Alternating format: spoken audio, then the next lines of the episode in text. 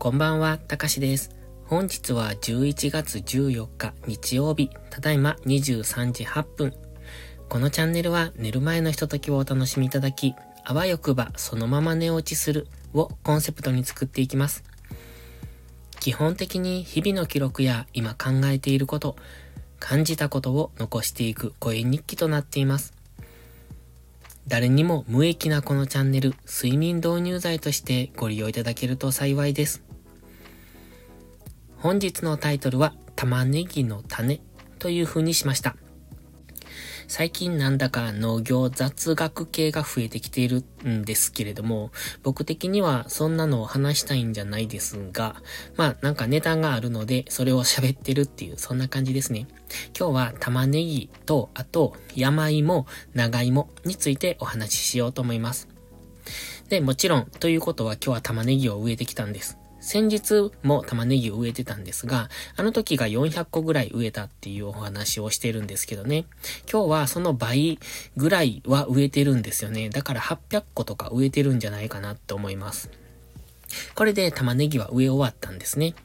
でね、そこで一つ不思議だったんです。どうして、えっと、玉ねぎの苗を植えてるんですが、その苗っていうのは家の前の畑で芽出しをしてるんですよ。まあ、畑に直接種をまいて、で、その種が芽が出たやつを一回引っこ抜いて、それを畑まで持って行って植えていくっていう感じなんですね。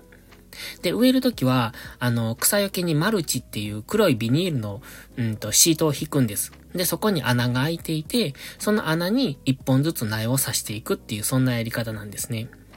で、どうしてかっていうのを父親に聞いたら、あの、発芽率が悪くって、その種から苗、えっ、ー、と、芽が出ない場合があるっていうふうに言ってました。なので、一旦家で種をまいて、芽が出たやつだけを持っていくっていう、そんな感じみたいですね。だから直接畑にまかないらしいです。でね、あの、玉ねぎの種って見たことあります？僕はないんですよ。っていうか、玉ねぎの種ってどこになんのって思ったんですね。だってあの玉ねぎのあそこ、あっこは根っこの部分ですし、えー、じゃあどこになるのかなって考えたら、あの、玉ねぎってね、えっ、ー、と、地上に出てる部分はネギみたいな部分が出てるんですけど、その上に花が咲くんですよ。花っていうのかなあのね、えっ、ー、と、白い、うんと、タンポポの綿毛みたいなものがつくんですね。もっと硬いものだと思うんですけど、で、それが花っていうのかなその中に種が入ってるらしいです。あの、遠目には見たことあるんですが、あんまり近くからそんなの見たことなくって、しかも玉ねぎの上に、それが玉ねぎのその葉っぱの上に、その綿毛みたいな、綿毛じゃないんですけど、それがつくと、もう、えっ、ー、と、玉ねぎは食べられなくなるんで、あの、時期が来すぎてるっていうか、収穫が遅れているっていうか、なので、あんまりそういうのを見かける光景はないんですけれども、そういうのがなると、その中に種ができるって言ってました。まあ、うちの場合は基本的に種は買ってるらしいんですけれども、で、それを庭、庭の前に、うんと、どのくらいかなえっとね、1メーター四方ぐらいですね。のところに、えっと、その種が巻いてあって、そこから引っこ抜いて持っていくっていう感じで。それでもう今日は玉ねぎ植えは終わりました。これかなり取れるんじゃないかなって思って、ちょっと楽しみにしてるんですけどね。初めて植えた苗ですし、っていう感じです。でね、もう一つ。今日は山芋を、うんと収穫しました。山芋ってね、あの、どうやってどうやって、えー、っとね、大きくなるかっていうの分かりますか？あの、そもそも山芋ってどんな風になるのかってわかんないですよね。僕も知らないんです。山芋と長芋と、えっと、里芋と、あの、違いがよくわからんかったんで、昨日、里芋とタ芋っていうのは一緒だよって。で、しかも里芋っていうのは、あの、トトロの葉っぱみたいなのがなるやつだっていう話をしたんですが、今度山芋です。山芋は、鶴なんですよ。で、今までにその鶴は何度も見てたんですが、それが山芋だっていうのは、なかなか覚えられなくって ね、なんかすごく苦手なんですよね、ものを覚えるのが。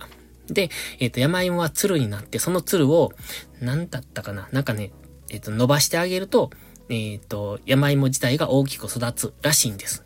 だから、えっとね、山芋の鶴が伸ばせられるように、あ、鶴が伸びていくように、ネットを張って、そのネットを這うように、うんとやってるんですね。です。えっ、ー、と、結構大掛かり、大掛かりっていうか、手間がかかるんですよ。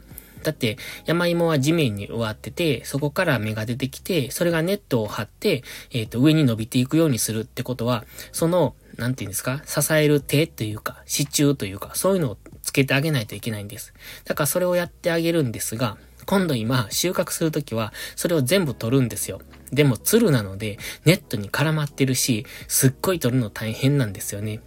で、えっ、ー、と、うちが植えているのは、うんとね、田んぼに2列、4列か、植えてあったんですが、田んぼってね、奥行き100メーターぐらいあるんですよ。まあ、それをほぼほぼ使うので、実際は多分80メーターぐらいの列が4列。で、間隔が多分どのくらいでしょう。50センチは空いてないのかな。まあ50センチ間隔ぐらいで、えっ、ー、と、植わっていってる芋がね。それが4列あるっていうので、ちょっとどのくらいたくさんあるかっていうのがわかりますかね。で、それをスコップで全部、こう、芋の位置を探して、えっ、ー、と、芋を削らないように、こう、掘り起こしていくっていう、そんな感じなんです。もうね、腰が痛くなって仕方がないと思います。今日は僕はネット、ネット取りをしてたので、まあそれはそれで大変なんですけれども、あの量の芋を起こしきるのかと思うと、ちょっとうんざりしますね。でね、えっ、ー、と、山芋と長芋の違いってわかりますか？で、僕もこれよく思うんですけど、山芋の方が、あ、じゃないや、どちらもね、えー、粘り気がある芋ですよね。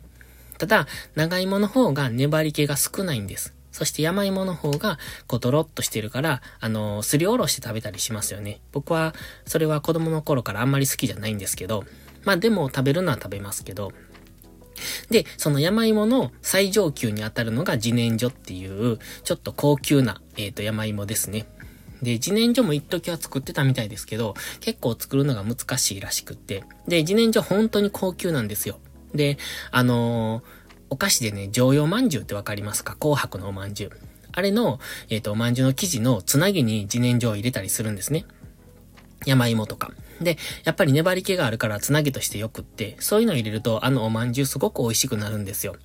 とかいうのに使われたりします。で、今日収穫したのは山芋で、えっ、ー、と、今日でどのくらい収穫したんでしょう？多分、うんとね、まだ3分の1も収穫できてないですね。まあそのくらいたくさんあるってことです。これからぼちぼち収穫していくのかなっていう感じですね。そしてね、昨日取った昨日？昨日でしたっけ？あの、里芋を収穫したのがあって、それの、それを洗ってたんです。あと、洗ってたっていうか僕が洗ったわけじゃなくて、洗ったのが干してあったんですね。で、親芋を見てて、改めてでかいなって思って、すごい大きいんですよね。で、親芋ってね、あの、昨日の話では、その種芋を植えて、それが親芋になるっていう話をしたんですが、ちょっと勘違いしてまして、種芋が僕はそのまま大きくなるって思ったんですよ。そうじゃなかったんですね。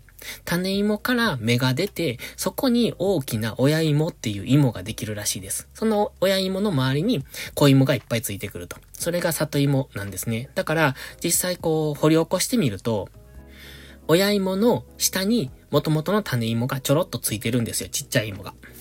だそんな感じでした。で、親芋から直接茎が出てるので、なんか芋から、何ですか？茎、茎 ですね。が出ていってるんですね。だから、どこまでが芋でどこからが茎なのかが境目がわからなくって、だから今日はそれを剥がしてたんですよ。で、親芋についてる茎の部分は元も、あの、そこから上は切ってあるんですが、茎の根元が残ってるので、それをどうやって取るのかなと思って、まあ、手でボリボリ取ってたんですね。そしたらなんとなく芋の形が出てきたので、あ、ここからは硬いところだな、みたいな。なんかね、なんていうのかな。あのー、あれ、タケノコや。